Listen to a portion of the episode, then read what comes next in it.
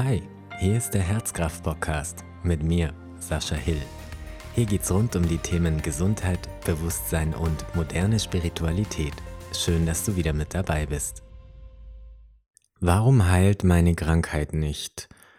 Oder warum ist es so, dass ein und dieselbe Therapiestrategie oder Heilmethode, egal ob aus der Naturheilkunde oder der Schulmedizin oder dem energetischen Heilen, bei dem einen total gut funktioniert im Sinne von, wir haben natürlich die Idee, dass gutes Funktionieren bedeutet, dass meine Beschwerde, die ich habe, dadurch verschwindet, sich auflöst. Also warum klappt es bei dem einen Menschen gut und bei der nächsten überhaupt nicht? In meiner Rolle als Heilpraktiker, wo ich natürlich mit vielen kranken Menschen, noch chronisch kranken Menschen gearbeitet habe, fragt man sich das auch als, ja, Heiler immer wieder. Und in meiner anderen Rolle als intuitiver Heiler oder spiritueller Coach ist es natürlich genauso, dass Menschen sich an einen wenden, um vielleicht auch herauszufinden, warum die Krankheit da ist und warum vielleicht auch gewisse Therapiemethoden nicht funktionieren. Und ich habe festgestellt, dass ähm, gerade auch die Krankheit Krebs natürlich spannend ist ähm, zu betrachten, weil ich da immer wieder auch beobachten kann, dass Spontanheilungen eintreten oder Therapien, wie gesagt, unabhängig davon, ob schulmedizinisch oder naturheilkundlich, bei dem einen funktionieren und bei dem anderen scheinbar nichts hilft. Man scheinbar nur ohnmächtig zuschauen kann von außen und ja, man dann vielleicht schon auch sehr stark gewisse spirituelle Prinzipien oder Gott oder woran auch immer man glaubt, ähm, man da so ein bisschen den Glauben dran verliert oder auch in dieser Ebene Verantwortliche sucht. Und ich möchte heute gern mal drüber sprechen. Also zum einen, was ist Krankheit überhaupt aus meiner Sicht und was macht uns krank? Also welche Faktoren gibt es da? Und genauso aber, was ist Gesundheit und was macht uns gesund? Und was ist eigentlich diese dritte Ebene, die wir nicht erklären können, aber vielleicht erfahren, wenn wir auf dem spirituellen Weg unterwegs sind und wie sieht das, wenn man das von dieser Ebene aus betrachtet, dann aus? Und Krankheit, so wie es für mich ist, also was gibt es für Faktoren, die uns krank machen? Ähm, es gibt Faktoren auf der körperlichen Ebene oder es gibt Krankheiten auf der körperlichen Ebene und es gibt auch Krankheiten, die die Seele betreffen. Und für mich ist beides nicht trennbar, sondern es gehört beides zusammen. Es kann sein, dass Krankheiten, die körperlich entstanden sind, sich auf die Seele auswirken oder meistens ist es so. Genauso können sich aber auch ja, Krisen, die seelischer Art sind, auf den Körper auswirken. Und ein Beispiel, wo das zum Beispiel genutzt wird, ist in der ganzen Embodiment-Forschung.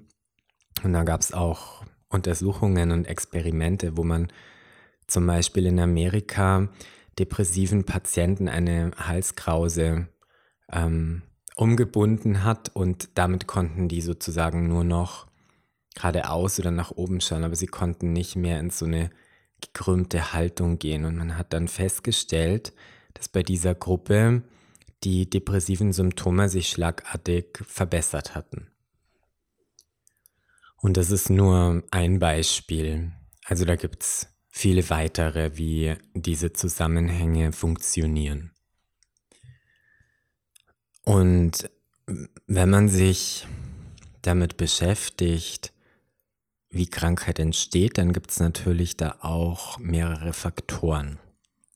Das heißt also, Krankheit kann entstehen durch Außen, weil ich irgendeinen Unfall habe oder ähm, Gifte aufnehme aus der Umwelt oder die Qualität meiner Nahrungsmittel oder auch die Nahrungsmittel an sich meinen Körper krank machen, weil er nicht mehr alles das hat, was er braucht, um gut zu funktionieren. Also wir haben diese äußeren Einflüsse.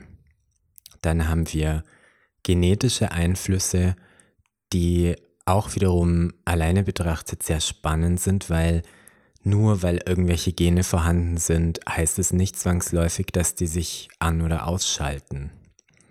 Beziehungsweise es bedeutet eben nicht, dass sie sich immer automatisch auch einschalten und nur weil zum Beispiel genetisch angelegt ist, dass ich ähm, prädestiniert bin für Darmkrebs, muss es nicht bedeuten, dass ich Darmkrebs bekomme.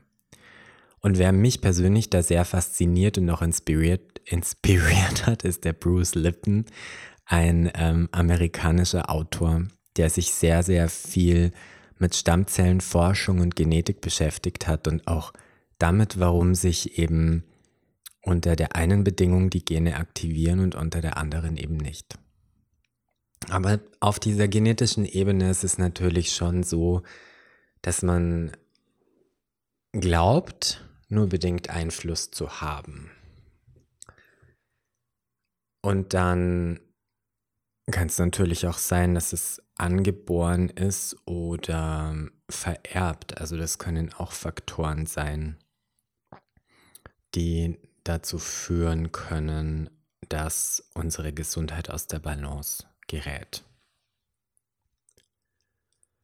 Und jetzt sind mir viele Menschen begegnet, die scheinbar wahnsinnig viel für ihren Körper und ihre Gesundheit tun und trotzdem erkrankt sind, vielleicht sogar schwer erkrankt sind, die darauf geachtet haben, dass sie gesunde Lebensmittel zu sich nehmen, dass sie ja einen gesunden Lebensstil praktizieren im Sinne von Anspannung und Entspannung, die sich bewegen und Sport machen, die bei Genussmitteln auch darauf achten, nicht zu übertreiben und obwohl sie scheinbar alles richtig gemacht haben, sind sie trotzdem erkrankt.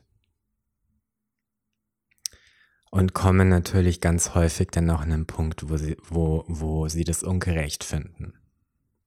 Wo sie sagen, ja, da ist jemand in meinem Bekanntenkreis, der raucht und trinkt und macht keinen Sport und ist immer im Stress und der ist scheinbar viel gesünder als ich, obwohl ich doch all diese Dinge getan habe, um gesund zu bleiben.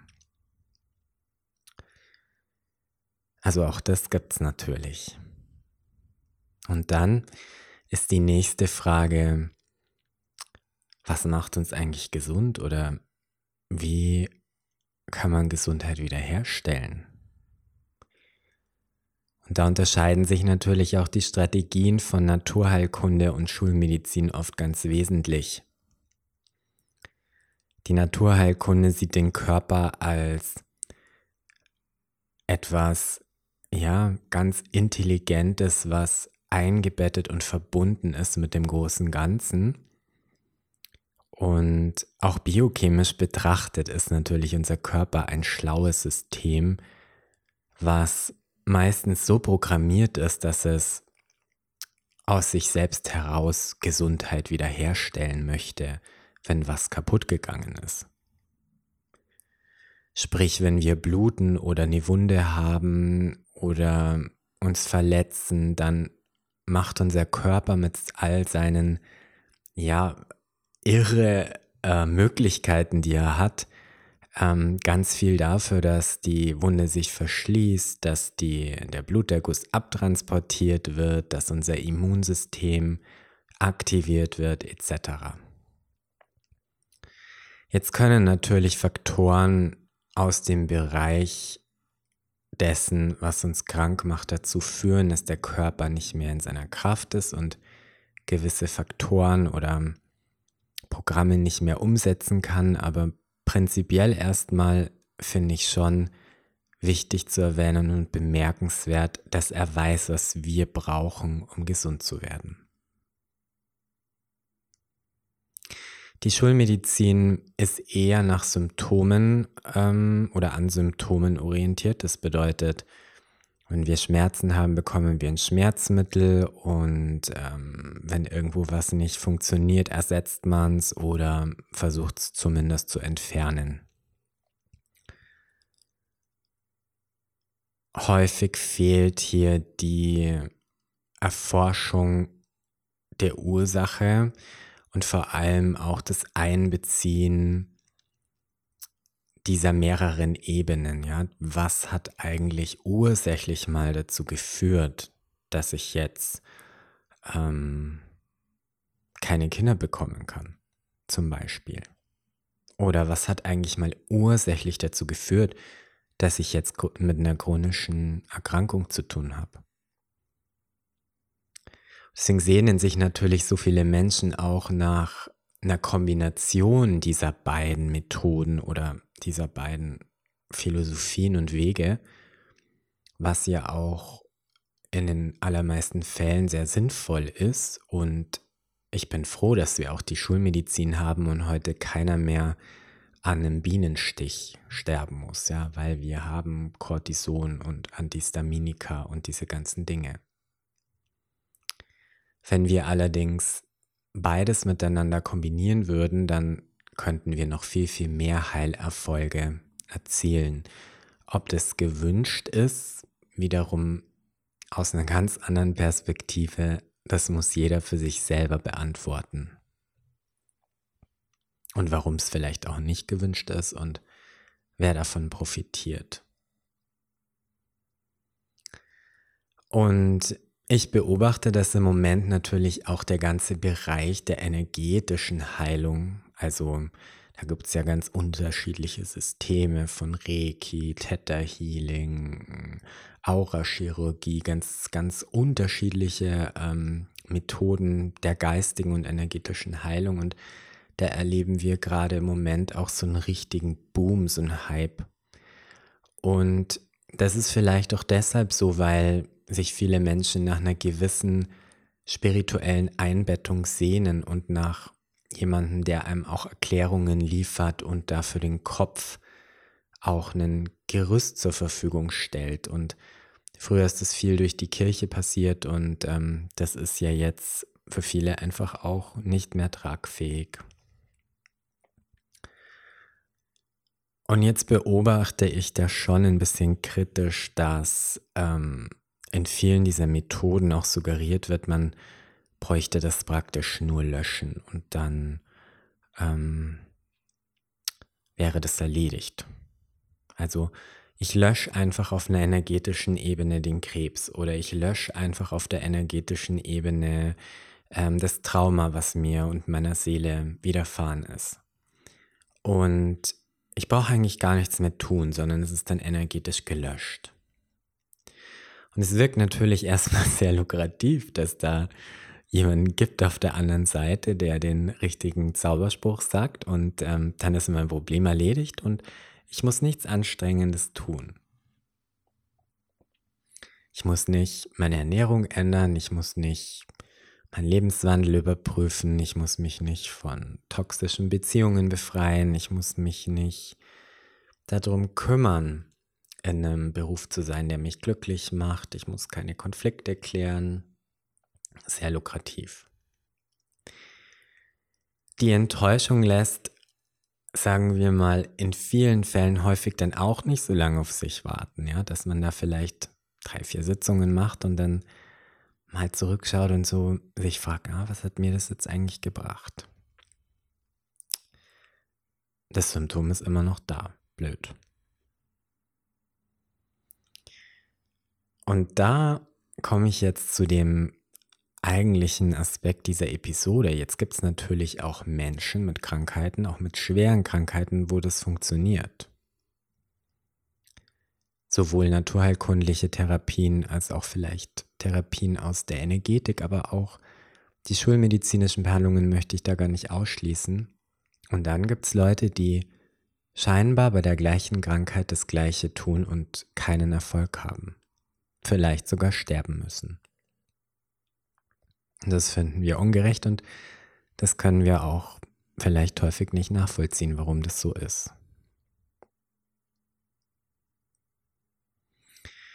Und da gibt es diese dritte Ebene, die wir einfach nicht beeinflussen können. Für mich ist es so, dass jede Seele ähm, einen Bauplan für dieses Leben hat. Da gehören gewisse Entwicklungsschritte dazu, da gehören gewisse Lernaufgaben dazu, da gehören ja gewisse Prozesse, die uns wachsen lassen dazu. Und es geht halt vielleicht nicht immer so ganz sanft, weil ich weiß nicht, wie es euch geht, wenn alles gut ist und alles in Harmonie ist und alles läuft so, sind wir meistens eher nicht motiviert hinzuschauen. Manchmal braucht es diese Krisen. Und jetzt habe ich einfach festgestellt, dass es tatsächlich auch Krankheiten gibt, die nichts mit diesem Seelenweg zu tun haben, ja, die sich ergeben haben aus blöden Umständen, aus Verkettungen. Und dass man da vielleicht auch mit diesen energetischen Methoden wirklich nachhaltig erfolgreich sein kann. Und ich habe viele Leute auch in meiner Heilpraktikerpraxis gehabt, wo das so war. Und dann gibt es aber halt auch eben Leute, wo das nicht funktioniert. Ich arbeite zum Beispiel auch viel mit Frauen, die das Thema Kinderwunsch haben und ähm, da ist es auch sehr, sehr spannend. Dass es zum einen sehr viele Faktoren gibt in diesem biochemischen Bereich, ja, also in dem, diesen ganzen Körperfunktionen, der eigentlich super erforscht ist und trotzdem findet man immer wieder neue Dinge und neue Mechanismen. Und bei manchen geht es tatsächlich darum, dass es zu ihrer Entwicklung gehört und dass es sich einfach nicht kurz mal auflösen lässt durch ein schamanisches Ritual oder ähm, die richtigen Globulis. Und bei anderen ist es so, dass es tatsächlich was ist, was eben nicht zu diesem Bauplan gehört und wo auch die Erlaubnis besteht, ähm, ja, dass, dass es einfach geheilt werden kann, sich heilen kann durch den richtigen Impuls, weil der Körper heilt sich ja selbst. Also die Heiler oder Therapeuten geben maximal einen Impuls durch Mittel oder ihre Therapiemethoden. Und ich habe selber zum Beispiel erlebt vor zwei, drei Jahren, ähm, nein, es ist schon ein bisschen drei Jahre, wo ich mir mein erstes Pferd gekauft habe und ja, ich hatte dieses Pferd vier Monate und alle haben mir immer gesagt, ja, das ist so ein robustes Pferd. Mit dem Pferd wird nie irgendwas sein, das wirst du ewig haben und die wird nie was haben und so. Und nach vier Monaten ähm, ist aus dem Nichts hat dieses Pferd eine Kolik gehabt. Also für Leute, die sich jetzt mit Pferden nicht auskennen, das ist praktisch ähm, eine Störung im Darm des Pferdes und ähm, das kann sehr, sehr schnell lebensbedrohlich werden. Das hat einfach mit der Anatomie zu tun. Und wir haben das sofort gemerkt und ähm, ich hatte eine super Krankenversicherung für dieses Pferd und es ist in die Klinik gekommen und wurde dort sofort versorgt und operiert und alles und man hat wirklich alles getan und ja, ich konnte nichts anderes tun, als von außen zuzuschauen, dass aber zu diesem zu dieser Seele, für dieses Leben einfach gehört, dass es ja diese Krankheit nicht überstehen wird und dass es sterben wird.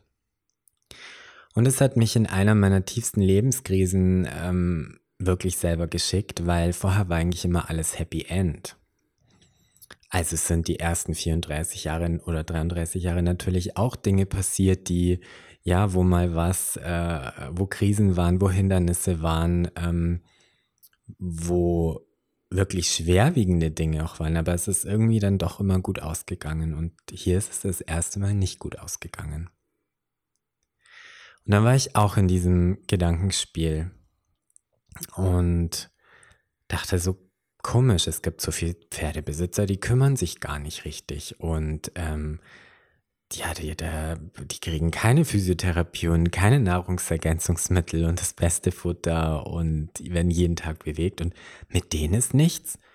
Und ich habe es jetzt doch so gut gemacht und jetzt stirbt mein Pferd und ich kann nichts dagegen tun. Und das ist für mich viele, viele Jahre und beschäftigt mich auch immer noch und das ist äh, ein Trauma, was auch tief verwurzelt ist und wo ich immer wieder dran arbeiten darf, wo ja, ich intensiv damit in Kontakt gekommen bin, dass es zum einen halt diesen Zyklus von Leben und Sterben gibt, der uns so ein Stück weit auch aberzogen wird. Also wir wollen das einfach nicht, dieses Sterben. Und es gibt so Bauplan der Seele, der seinen eigenen Zeitpunkt hat und der einfach gewisse Aufgaben hat. Und in manchen Fällen kann es einfach bedeuten, dass die Seele durch diese Krankheit ja nochmal gewisse Entwicklungsschritte oder Entwicklungsprozesse durchläuft und dass das Happy End nicht die Heilung ist, sondern dass das Happy End vielleicht ist, dass es die Erde verlassen wird. Und in anderen Fällen kann es eben ganz anders sein. Und Heilung bedeutet eben nicht immer, wir reparieren wie beim Auto jetzt kurz, äh, weiß ich nicht, den Keilriemen oder wir tauschen irgendwie Lampen aus und dann geht wieder alles, sondern Heilung kann für diese Seele, für mich aus spiritueller Sicht eben auch bedeuten, diesen Schritte, diese Schritte bewusst zu gehen und sich damit auszusöhnen. Und ich finde, Therapien oder Heiler können Menschen und Tiere, also alle Wesen eigentlich ganz wesentlich da unterstützen, herauszufinden, worum es da geht. Und ja, jeder, der vielleicht auch selbst mit irgendwie was zu tun hat und seine Therapien hinterfragt oder dann vielleicht denkt, ach, die ist kein guter Therapeut, die weiß das einfach nicht. Also natürlich kann es sein, aber es kann auch sein, dass es eben um den Prozess geht. Es geht immer um den Prozess. Und dass das Ergebnis, das tatsächliche Ergebnis natürlich von unserer Idealvorstellung abweichen kann. Und ja, damit wollte ich inspirieren, sich mal mit diesen Ideen zu beschäftigen.